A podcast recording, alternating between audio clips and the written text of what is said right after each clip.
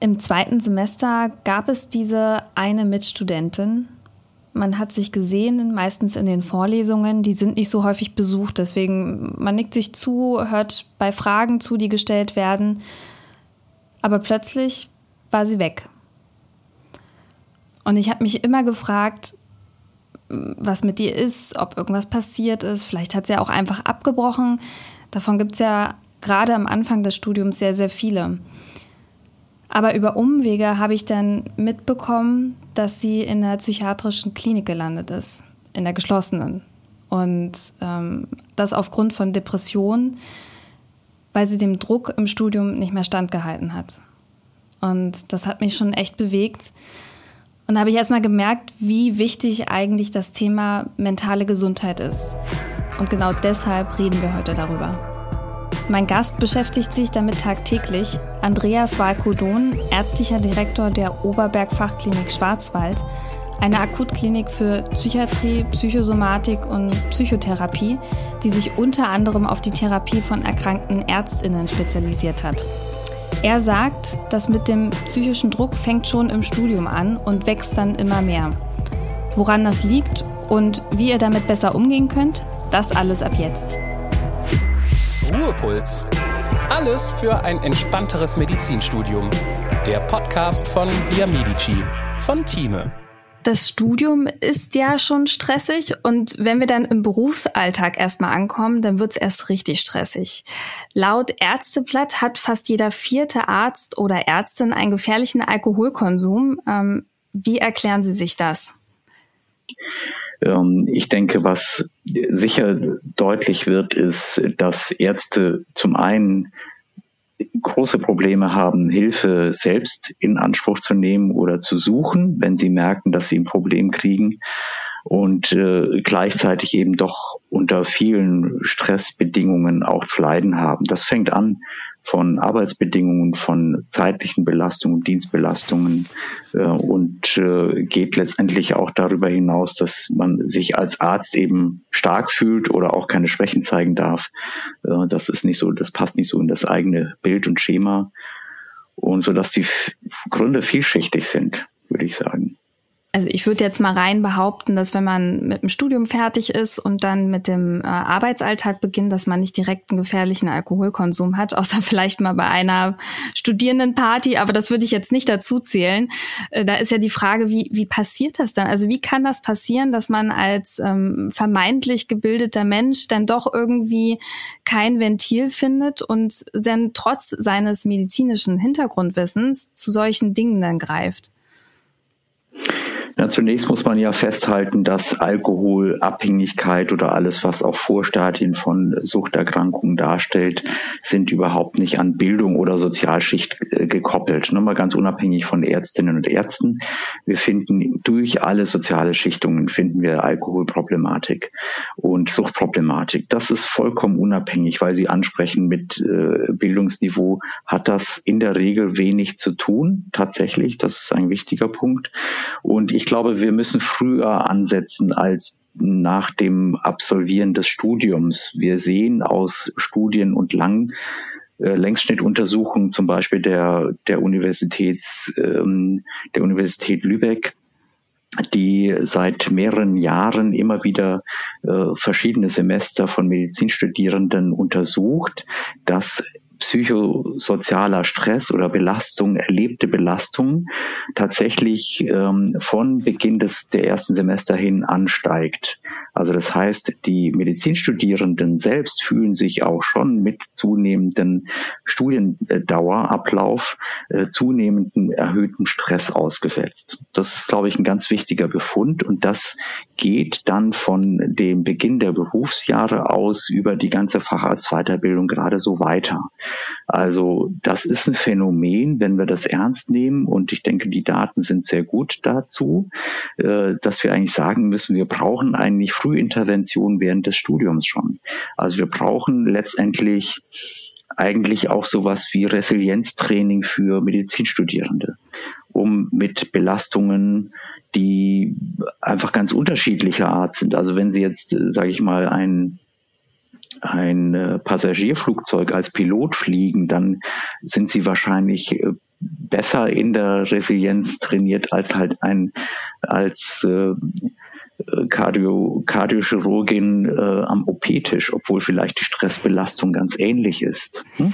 Und ich glaube, das müssen wir zur Kenntnis nehmen. Das gehört aus meiner Sicht auch zur Weiterentwicklung von Studieninhalten dazu, ohne dass ich jetzt dafür plädiere, äh, da noch mehr Inhalte reinzupacken. Aber wir müssen natürlich dafür sorgen, dass unsere Ärzte auch gesund bleiben und auch was dafür tun und auch letztendlich auch trainiert werden darin. Das wäre so meine Schlussfolgerung, die ich daraus ziehe. Gleichzeitig kommt natürlich hinzu, und ähm, das ist sozusagen das, die Quintessenz aus der täglichen Arbeit, Ärzte sind schlechte Patienten. Also die müssen, wenn sie dann mal wirklich in der Klinik sind, ähm, äh, auch erstmal in die Rolle sich einfinden, dass sie jetzt nicht Ärzte sind, sondern Patienten. Und äh, das fällt vielen schwer, also überhaupt erst diese Hürde zu nehmen, sich in professionelle Betreuung zu begeben oder auch zu sehen, ich habe ein Problem, ich muss mir Hilfe holen. Ähm, das fällt den Ärzten schwer. Die wollen halt lieber sich selbst helfen oder die verorten sich mal selbst ein Antidepressivum oder nehmen eben selbst mal ein Benzodiazepin äh, und gehen nicht irgendwelchen äh, zu irgendwelchen Kollegen. Hm? Das, das kann man auch, wenn man selber in dem Beruf steckt, auch ein Stück nachvollziehen. Das ist, glaube ich, gar nicht so ungewöhnlich und auch nachvollziehbar. Gleichzeitig führt das natürlich oft zu einer Verschleppung von Problemen und äh, Schwierigkeiten. Und deswegen, ich glaube, das ist sicherlich auch ein Faktor, der damit reinspielt, dass diese hohe Suchtgefährdung festzustellen ist. Und wenn die dann mal in der Klinik sind und feststellen, ja, es gibt ja zum Beispiel auch Kolleginnen, die auch ein ähnliches Problem haben, dann entwickelt sich da eine neue Dynamik. Und jetzt gibt's noch die andere Perspektive. Jetzt versetzen Sie sich in die Ärzte, die die Ärzte behandeln. Auch da ist es so, dass das andere Bedingungen sind als bei anderen Patientinnen. Also wir als Ärzte denken ja auch ganz häufig dann, ah ja, das ist ja ein Kollege, der wird schon wissen, was gesundes Verhalten oder krankes äh, Verhalten oder Symptomatik ist. Da muss ich mich nicht so drum kümmern. Aber das Gegenteil ist eigentlich der Fall. Also wir müssen uns eigentlich darum oft noch viel mehr kümmern, weil wir überschätzen die Kompetenz der Kollegen in dem Moment, wenn sie eigentlich Patienten sind, unter Umständen. Hm? Das sind so, das ist so das Spannungsfeld, in dem wir uns dann oft bewegen, wenn tatsächlich dann Ärzte schon zu Patienten werden und bei uns in der Klinik äh, ankommen. Ja, das war schon ein sehr, sehr guter Einblick und ich kann das absolut nachvollziehen. Wenn ich jetzt so daran denke, Sie haben gesagt, dass ein Resilienztraining im Medizinstudium eigentlich schon wichtig wäre. Wahrscheinlich denke ich mal ab dem ersten Semester und direkt, damit man auch eine Kompetenz hat, mit Stress umzugehen. Äh, wenn ich das höre, klingt das ganz, ganz toll und ich glaube, dass das auch vielen Medizinstudierenden helfen würde. Wenn ich jetzt an die Worte unserer Professoren denke oder Professorinnen, dann äh, höre ich noch in meinen Ohren, ja, wer es in der Vorklinik nicht schafft, mit dem Stress umzugehen, der braucht gar nicht erst in die Klinik zu kommen. Das ist das, was man so mitbekommt von seinen ja, äh, Vorbildern oder von seinen Lehrenden. Und das ist natürlich schwierig, dort anzusetzen und zu sagen, äh, wir brauchen jetzt aber Unterstützung, psychologische und ähm, Betreuung in irgendeiner Art und Weise. Haben Sie eine Idee, wie man das umsetzen könnte an der Uni? Das ist sicherlich eine ganz äh, herausfordernde Frage und ich habe keine Patentrezepte. Ich glaube tatsächlich aber, es besteht, ähm, es gibt äh, einen schon auch ein Wandel innerhalb des äh, Studiums und auch natürlich innerhalb der Lehrenden, ähm, innerhalb der Chefärztinnen und Chefärzte gibt es einen Wandel, zumindest würde ich sagen, äh, erkennbar, vielleicht noch nicht durchgängig, muss es auch geben. Ich meine ganz klar, auch aufgrund der Tatsache, dass wir nach wie vor äh, es ja auch mit, einer, mit einem Ärztemangel zu tun haben. Ich äh, denke, das muss man einfach berücksichtigen. Und ähm, warum sollten wir, also ich, ich sag mal, warum sollten wir uns nicht äh, dem mehr annehmen und auch tatsächlich dafür Sorge tragen, dass wir halt auch äh, die wertvollen Mitarbeiterinnen, Mitarbeiter äh, im Job halten. Ich hatte neulich, einfach um eine Anekdote aus eigener Erfahrung zu berichten, ich hatte neulich mhm. ähm, ähm, einen Studentenkurs Psychiatrie. Ich bin an der Uni Freiburg tätig als Dozent und da hatten wir eine Patientin exploriert mit ähm, sieben, acht Studenten. Und da ging es um ähm, das Thema Suizidalität und äh, wie man das thematisiert, wie man es anspricht gegenüber äh, den Patienten. Und ich bin manchmal da vielleicht ein bisschen schonungslos und auch transparent und vielleicht auch ein bisschen vor den Kopf stoßend gewesen. Auf jeden Fall habe ich von einer ähm, äh, Studentin dann sozusagen so eine Rückmeldung gekriegt, ja, ähm, es kann ja Studenten geben, die mit dem, äh, was weiß ich, Traumatisierung oder Suizidalität ansprechend große Schwierigkeiten haben, weil sie selber irgendwie ein eigenes Thema haben aus eigener Erfahrung. Und ähm, da bin ich sehr hellhörig geworden, habe gedacht, ja, okay, das kann man so sehen, aber eigentlich denke ich, äh, wir müssen doch im Studium eigentlich vermitteln, dass das kein Tabu sein darf und dass wir das ansprechen müssen. Und dass es unsere Aufgabe ist, egal ob ich Allgemeinarzt bin oder in der in der Notaufnahme als Internist tätig und eben einen Suizidenten vor mir im Bett liegen habe, den ich irgendwie versorgen muss. Ich muss das Thema ansprechen können. Und ich denke, da würde ich auch nicht abrücken von. Ähm, und gleichzeitig macht das ja deutlich, also wir dürfen sowas, nur weil sich Ärzte getriggert fühlen, nicht vermeiden. Das meine ich nicht. Also das würde ich falsch verstehen, da würde ich falsch verstanden werden, sondern im Gegenteil. Wir müssen eigentlich Ressourcen bei den Medizinerinnen aufbauen, dass sie das können ohne Probleme. Haben Sie da konkrete Tipps, wie man sich als Medizinstudentin wappnen kann, wie, wie man diesen Belastungen am besten begegnen kann? Gibt es Warnzeichen, ab denen man sagt, so, oh, jetzt wird es ernst, jetzt sollte man sich Unterstützung holen, in welcher Form auch immer? Einfach, wenn man merkt, man kommt an seine Belastungsgrenzen, man stellt vielleicht Schlafstörungen fest oder hat das Gefühl der ständigen Erschöpfung, auch wenn man zum Beispiel vielleicht mal im Urlaub sich befindet und sich erholen möchte, das Gefühl hat, man kann sich nicht erholen, man kann nicht abschalten, man kann, man findet nicht wieder in einen entspannten Zustand. Das sind sicherlich Warnzeichen von Überforderung, Belastung. Das sollte dann auch dazu führen, dass man sich ähm, professionelle Hilfe sucht. Wir wollen natürlich von euch auch wissen, wie eure Erfahrungen sind. Habt ihr sowas im Studium oder Berufsalltag mal gemerkt, dass ihr einfach nicht weiterkommt, dass der psychische Druck euch zu groß wird? Wie werdet ihr damit fertig? Wie sah die Hilfe bei euch vor Ort aus? Oder mal ganz positiv gefragt, wie geht ihr damit um, ohne unter die Räder zu kommen? Ich glaube, jeder, der in der Klinik arbeitet, weiß, dass man sich irgendwann irgendwelche Skills aneignet. Und die können wir natürlich am besten hier teilen in einer Extra-Folge. Deshalb schickt uns gerne eine E-Mail an ruhepuls.time.de. Ihr könnt auch gerne wieder eine Sprachnachricht drauf sprechen.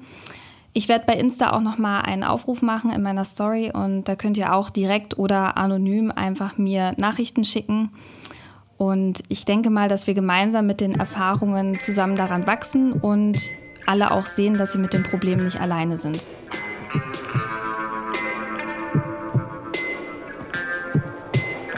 Und als Medizinstudentin, also ich gehe jetzt mal davon aus, dass man im Studium vielleicht schon den Grundstein legt für mögliche ähm, psychologische Probleme oder so, dass man im Medizinstudium einfach schon Dinge tut, die dazu beitragen, dass man resilienter ist, dass man gestärkter in den Berufsalltag geht. Also es ist natürlich auch eine Frage, die ich mir stelle, weil ich kenne einige Beispiele, zum, zum Beispiel eine Professorin von mir, die hat gesagt, sie war im Klinikalltag und ich weiß jetzt nicht mehr, ob es drei Monate war, aber es war sehr, sehr kurz. Sie war sehr kurz im Berufsalltag und musste aufgrund von einem Burnout abbrechen, hat gesagt, sie schafft das nicht, sie kann das nicht mehr. Und das war für sie unglaublich frustrierend, weil sie hat sich schon durch das Medizinstudium gekämpft, war immer eine sehr, sehr gute Schülerin, also so in Richtung 1,0 und wollte immer sehr gut sein, ähm, hat dann gemerkt im Studium, dass das nicht immer so einfach ist und im Berufsalltag ist das dann zusammengebrochen, hatte das Burnout und ist dann in die Lehre gewechselt. Das ist natürlich okay, kann man machen, aber schöner wäre es natürlich, wenn man in dem Medizinstudium schon so gestärkt ist und so gestärkt hervorgeht, dass man auch im Berufsalltag bestehen kann. Haben Sie da Handlungsweisen oder Tipps, wie man als Medizinstudentin schon sagen kann, okay, das kann ich machen, das hilft mir und das hilft mir auch irgendwie beim Lernen und ähm, für, mein, für meinen Seelenfrieden sozusagen? klar, grundsätzlich kann man ja, also jetzt das vorneweg äh, nie sagen, ich kann sowas ausschließen oder immer äh, verhindern, dass ich in eine Burnout oder Überlastung oder Überforderung, auch eine Depression komme. Das, glaube ich, muss man sagen, klar, das kann auch die noch so leistungsfähigen Ärzte treffen. Das ist, glaube ich, erstmal eine Grundweisheit. Aber klar, ich denke mal, Prävention ist wichtig.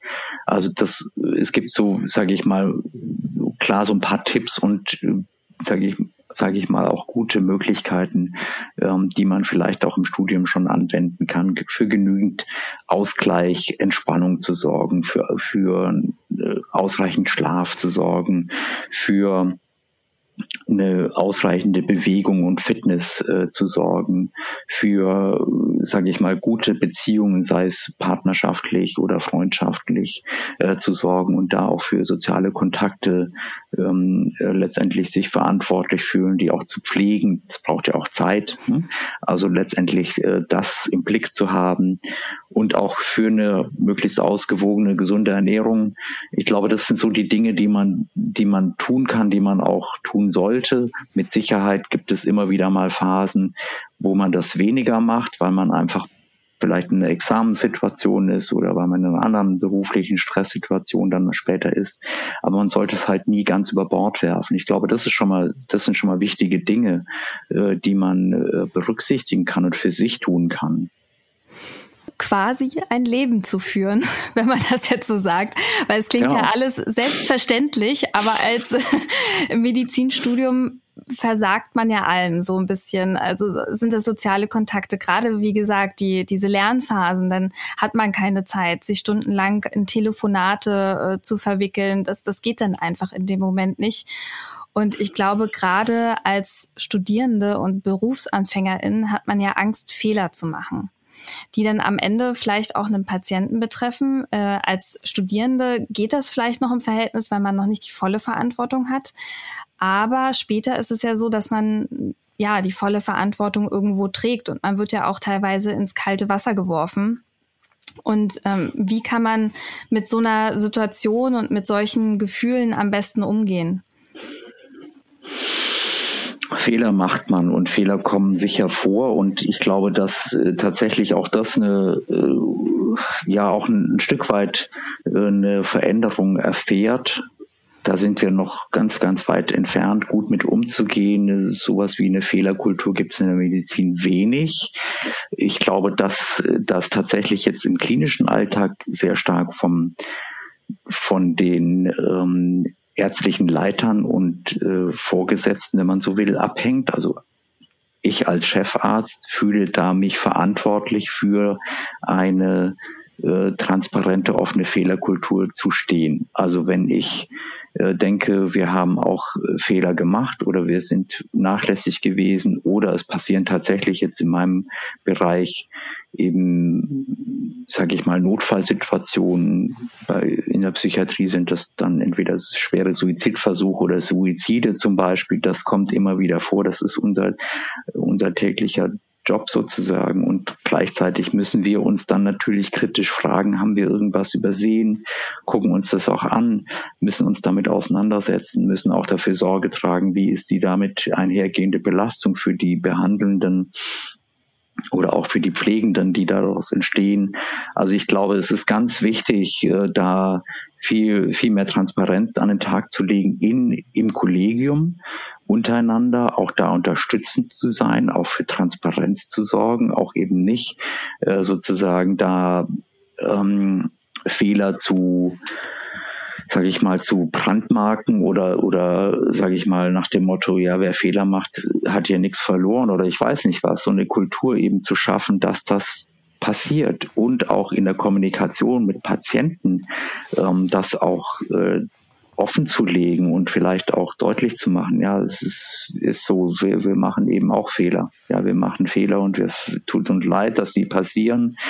Aber ich glaube, wir müssen da mit äh, einen anderen Umgang lernen, so wie das in vielen Bereichen auch ganz klar, ich bringe jetzt immer wieder einen Vergleich mit Fluggesellschaften. Ich weiß eigentlich gar nicht warum. Aber, aber ich finde das super. Also, das ist, das passt also einfach. Also gerade jetzt, äh, wenn, wenn sie das, wenn, wenn das nicht etabliert wäre, zum Beispiel bei Piloten, ja, die, die, sage ich mal, immer äh, sozusagen ein Fehlermanagement mit parallel laufen haben und damit letztendlich auch in einem ständigen Lernprozess sind, wie, wie, wie so ein Flugzeug fliegt und was da für Probleme auftauchen können, dann würde wahrscheinlich viel mehr passieren.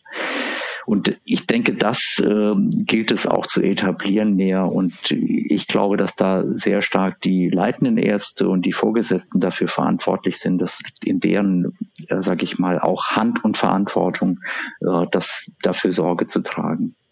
Ich das ist eben ein, nicht eine Angst, eine Angst, äh, sage ich mal, Situation ist, in der man sich bewegt, sondern in der man eben auch äh, klar sagt, okay, das kann ich, das kann ich nicht oder da brauche ich Unterstützung, diese Kompetenz habe ich nicht oder da habe ich einen Fehler gemacht. Es muss ja nicht unbedingt an Kompetenz liegen, aber dass das wirklich auch äh, klarer ist, ja, frisch von der Uni kommt, ist doch klar, dass man da auch Fehler, vielleicht auch mal mehr Fehler macht oder dass man auch sagen muss, ich kann das nicht, ich brauche Unterstützung. Und gleichzeitig habe ich ja auch die, die Erwartung äh, von, von jungen Kolleginnen, dass sie dann auch ähm, lernen oder auch bereit sind zu lernen und das auch deutlich machen, was sie lernen wollen.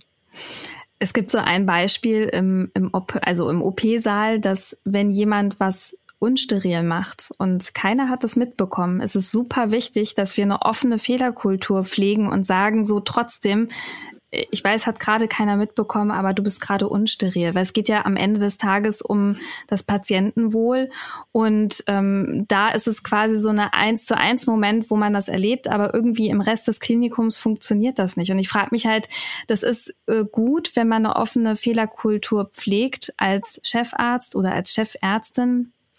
Aber mir stellt sich die Frage, ob wir nicht auch alle selber was zu dieser Fehlerkultur beitragen können. Also kann ich selber auch ein Teil dessen sein, also un unabhängig von meinem Chef. Natürlich schöner wäre es, wenn, wenn das direkt von oben auch kommt, aber das ist ja nicht unbedingt immer so ähm, gegeben, sage ich mal. Absolut richtig. Und ich glaube tatsächlich äh, sind das Dinge, die man sich dann im, sage ich mal, in, in einem beginnenden Berufsleben auch anschauen muss, wo, wo fühle ich mich da gut aufgehoben. Ich glaube, heutzutage ist es ja zum Glück auch möglich, als Berufsanfänger Stellen sich auch aussuchen zu können. Ja, das muss man ja schon klar sagen. Das war vor 20 Jahren deutlich anders. Ähm, das ist ja auch ein Vorteil. Den sollte man auch durchaus nutzen, wenn man das Gefühl hat, dass das eben überhaupt keinen Raum hat. Muss man vielleicht auch überlegen, ob man da richtig ist. Ja, sage ich mal ganz klar auch. Ja, dass das ähm, dass man das ernst nimmt. Und Sie haben vollkommen recht, es ist auch natürlich die Aufgabe jedes Einzelnen, ja auch des Anfängers zu gucken, okay, ich habe einen Fehler gemacht und ich muss auch selbst wenn ich das Gefühl habe, das ist da nicht die Kultur, ich mach's, sag's trotzdem, dass ich mich unsteril gemacht habe oder dass ich gerade irgendwie was nicht richtig gemacht habe. Ich glaube, das sollte sich jeder zutrauen. Und Sie haben auch vorhin kurz angesprochen, wie ist es denn mit Gefühlen und Schuldgefühlen? Ähm, vielleicht, wenn ich den Punkt nochmal so aufgreifen darf, ja klar, Schuldgefühle, wenn man Fehler gemacht haben, finde ich total normal und die sollte man auch überhaupt nicht pathologisieren, die darf man haben, die sollte man auch haben. Das ist ein Stück weit unser Kompass, ähm, äh, auch äh, zu merken, dass vielleicht was nicht gut lief. Also ich, ich bin überhaupt nicht dafür, äh, dass wir keine Schuldgefühle haben dürfen damit muss man umgehen. Das darf man auch zulassen, ja, weil möglicherweise habe ich wirklich Mist gebaut oder habe ich wirklich was nicht gut gemacht. Und äh, da würde ich mich nicht freisprechen und da darf ich auch Schuldgefühle haben. Natürlich ist immer die Frage, in welchem Rahmen bewegt sich das. Also ich kenne viele Beispiele von Kolleginnen, die äh, mit vielen Schuldgefühlen sich quälen, teilweise auch nicht wissen, an wen sie sich da wenden können wenn man halt in den Kollegen halt, also unter den Kollegen niemanden hat, mit dem man sich austauschen kann. Und ich glaube, das ist auch ein, ein super wichtiger Punkt zu sagen, wir brauchen mehr Supervision, mehr Betreuung von jungen Ärztinnen, einfach auch um diese Themen einfach mal durchzusprechen. Da gebe ich Ihnen vollkommen recht. Also ich denke tatsächlich, dass das was oft interkollegiales ist oder auch mit, mit seinen Vorgesetzten eigentlich besprechbar sein sollte. Und gleichzeitig gibt es natürlich auch externe Möglichkeiten. Also ich sag mal, sogenannte Balent-Gruppen, die sind ja mittlerweile wieder etwas oder sind wieder aus der Mode gekommen, aber sowas gibt es ja schon seit, ich weiß nicht, 50 Jahren. Also Ärzte, die sich eben tatsächlich so wie in einer Art Selbsthilfe äh, zusammenfinden, um über ihre Themen in ihrer Arztrolle oder auch Schwierigkeiten oder eben sowas wie vielleicht Fehler äh, offen sprechen können. Das halte ich für extrem sinnvoll und äh, das ist sicherlich nicht ausreichend etabliert. Und wenn es denn so konkret ist und ich das Gefühl habe, dass ich Hilfe brauche, an wen kann ich mich da wenden? Nochmal konkret, einfach ähm, gibt es da so Internetseiten oder eine, ein kurzer Weg, vielleicht wie so eine Telefonleitung, speziell für Ärzte und Ärztinnen. Ich weiß auch nicht, ähm, gibt es da sowas Explizites? Also wenn eine Suchtproblematik, das ist ja relevant hinsichtlich der Approbation, weil ähm, das tatsächlich eine Suchterkrankung kann die Approbation gefährden. Ähm, deswegen gibt es an allen, sage ich mal, Ärztekammern mittlerweile auch in ganz Deutschland so Suchtbeauftragte oder Gremien, die sich mit Suchterkrankten Kolleginnen beschäftigen und denen versuchen zu helfen. Da gilt auch ganz klar das Motto,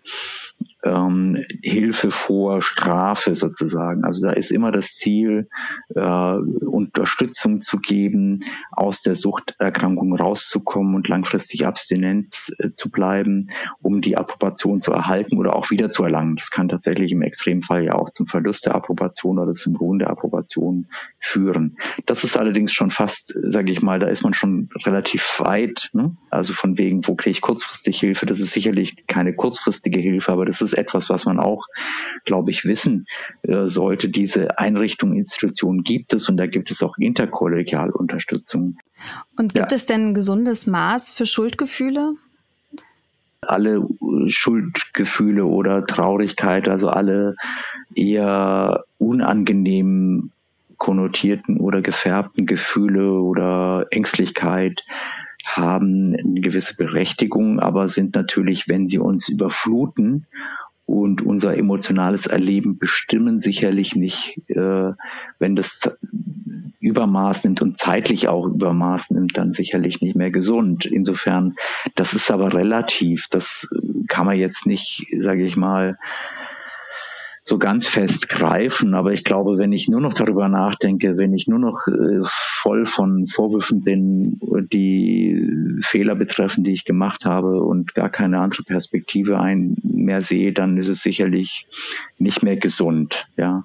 Aber was ist schon gesund? Also ich glaube, gesund ist, wenn wir auch eine Distanz wiederherstellen können und sagen können, ja, ich habe jetzt das Schuldgefühl, ich bin mir dessen gewahr und ich nehme es, nehme es bewusst wahr, dass ich ein Schuldgefühl habe, was ich auf bestimmtes Fehlverhalten vielleicht zurückführe.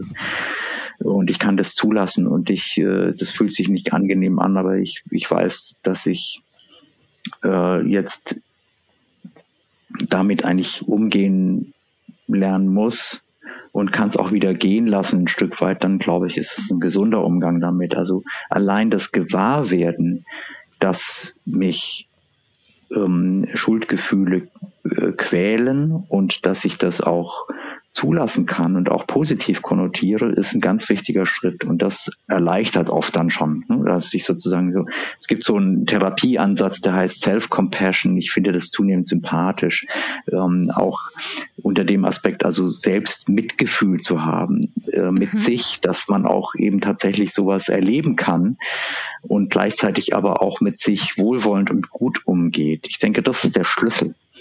Und wenn ich das wahrnehme und erlebe und sage, okay, ich habe eben da einen Fehler gemacht, ich fühle mich auch schlecht, ich kann, ich kann das mir zugestehen und ich kann auch mein Verhalten, was ich daraufhin an den Tag gelegt habe, zum Beispiel gegenüber dem Patienten, Angehörigen oder auch den Kollegen oder dem Chef, wie auch immer, ich kann das einordnen und mit mir auch irgendwie abschließen, dann glaube ich, ist das ein sehr gesunder Weg. Würden Sie denn sagen, dass wenn man im Medizinstudium schon merkt, äh, ich habe Probleme und ich musste mir Hilfe holen, sei es jetzt in einer psychiatrischen Klinik oder für eine Kurztherapie, sollte man das Studium denn trotzdem weitermachen? Also ich weiß, es gibt keine pauschale Antwort, aber so. Klar, natürlich. Warum nicht? Ja. Also im Gegenteil. Also ich würde mhm. ganz klar sagen, ähm, das ist überhaupt kein Grund, das jetzt nicht weiterzumachen. Im Gegenteil, wenn man, wenn man so differenziert ist und selbstfürsorglich, ist es doch eher eine gute Voraussetzung. Ja. Und ich glaube nicht, dass man deswegen ein schlechter Arzt wird. Ja, ich glaube, das ist ein guter Punkt, weil es gibt, denke ich, nicht wenige MedizinerInnen und Studentinnen da draußen, die vielleicht ähm, ja Probleme haben, auch mit dem Studium an sich äh, da einzusteigen, die aber vielleicht ein, zwei Startschwierigkeiten haben und dann halt gestärkt daraus hervorgehen. Und es ist schön zu hören von einem Profi wie Ihnen, dass es dann nicht ein K.O.-Kriterium ist, dieses Studium abzubrechen, weil ich glaube, mit solchen Gedanken kämpfen dann einige in solchen Momenten. Und was mich noch speziell interessieren würde, Sie haben ja, denke ich, auch mal Stress im Berufsalltag. Wie gehen Sie mit Stress im Berufsalltag um? Ja, klar habe ich Stress im Berufsalltag. Ich glaube, Stress ist ja nicht grundsätzlich schlecht. Ähm, ich äh, denke mal, das, was ich vorhin genannt hatte, das sind schon so, sage ich mal, Dinge, die ich versuche zu beherzigen, also zu, für Ausgleich zu sorgen, für ja, genügend Bewegung und ähm, Entspannung. Das fällt manchmal schon schwer und klar, das äh, gibt auch Zeiten, wo das einfach nicht möglich ist. Aber dann eben auch zu versuchen, das ein Stück weit auch an anderer Stelle vielleicht nachzuholen. Ich, für mich ist ganz wichtig, meine Familie, meine Frau, die Beziehung zu meiner Frau ist für mich eine ganz wichtige Stütze oder auch eine Partnerin, die, mit der ich mich über viele Dinge austauschen kann. Das ist für mich zum Beispiel eine ganz wichtige Ressource. Aber auch selber zu gucken, okay, ich gehe gerne zum Beispiel in die Berge. Für mich ist äh, Bergwandern oder auch mal äh, da wirklich unterwegs zu sein, eine ganz in der Natur unterwegs zu sein, ist für mich eine ganz äh, starke Ressource und Erholungsmöglichkeit da würden Sie hier auf Ihre Kosten kommen. Ich bin gerade beim Kap Kanai, eine der Weltkulturerbe. ja. ja, also ich glaube, wie Sie gesagt haben, das ist halt wirklich, wenn man das sind, es klingt so einfach und es klingt fast schon zu einfach. Gesunde Ernährung, Bewegung, ähm, einen gesunden Austausch mit Menschen, die einem wichtig sind und die einem gut tun. Und wenn man das beherzigt, dann hat man eine gute Basis, mit der man auch im Berufsalltag besteht. Und wie Sie gesagt haben, wir haben genug Optionen, auch mal die Arbeitsstelle zu wechseln, wenn man merkt, es funktioniert an dem Ort nicht. Und davor sollte man sich nicht scheuen. Es gibt genug andere Stellen und Kliniken, die sich freuen über Personal. Und Absolut. Ja, genau.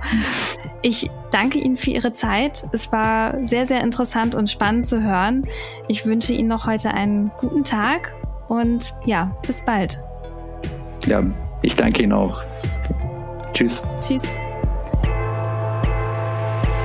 Das war Ruhepuls, euer Podcast für ein entspannteres Medizinstudium von Via Medici, dem Lern- und Kreuzportal für nachhaltiges Wissen in der Medizin von Thieme.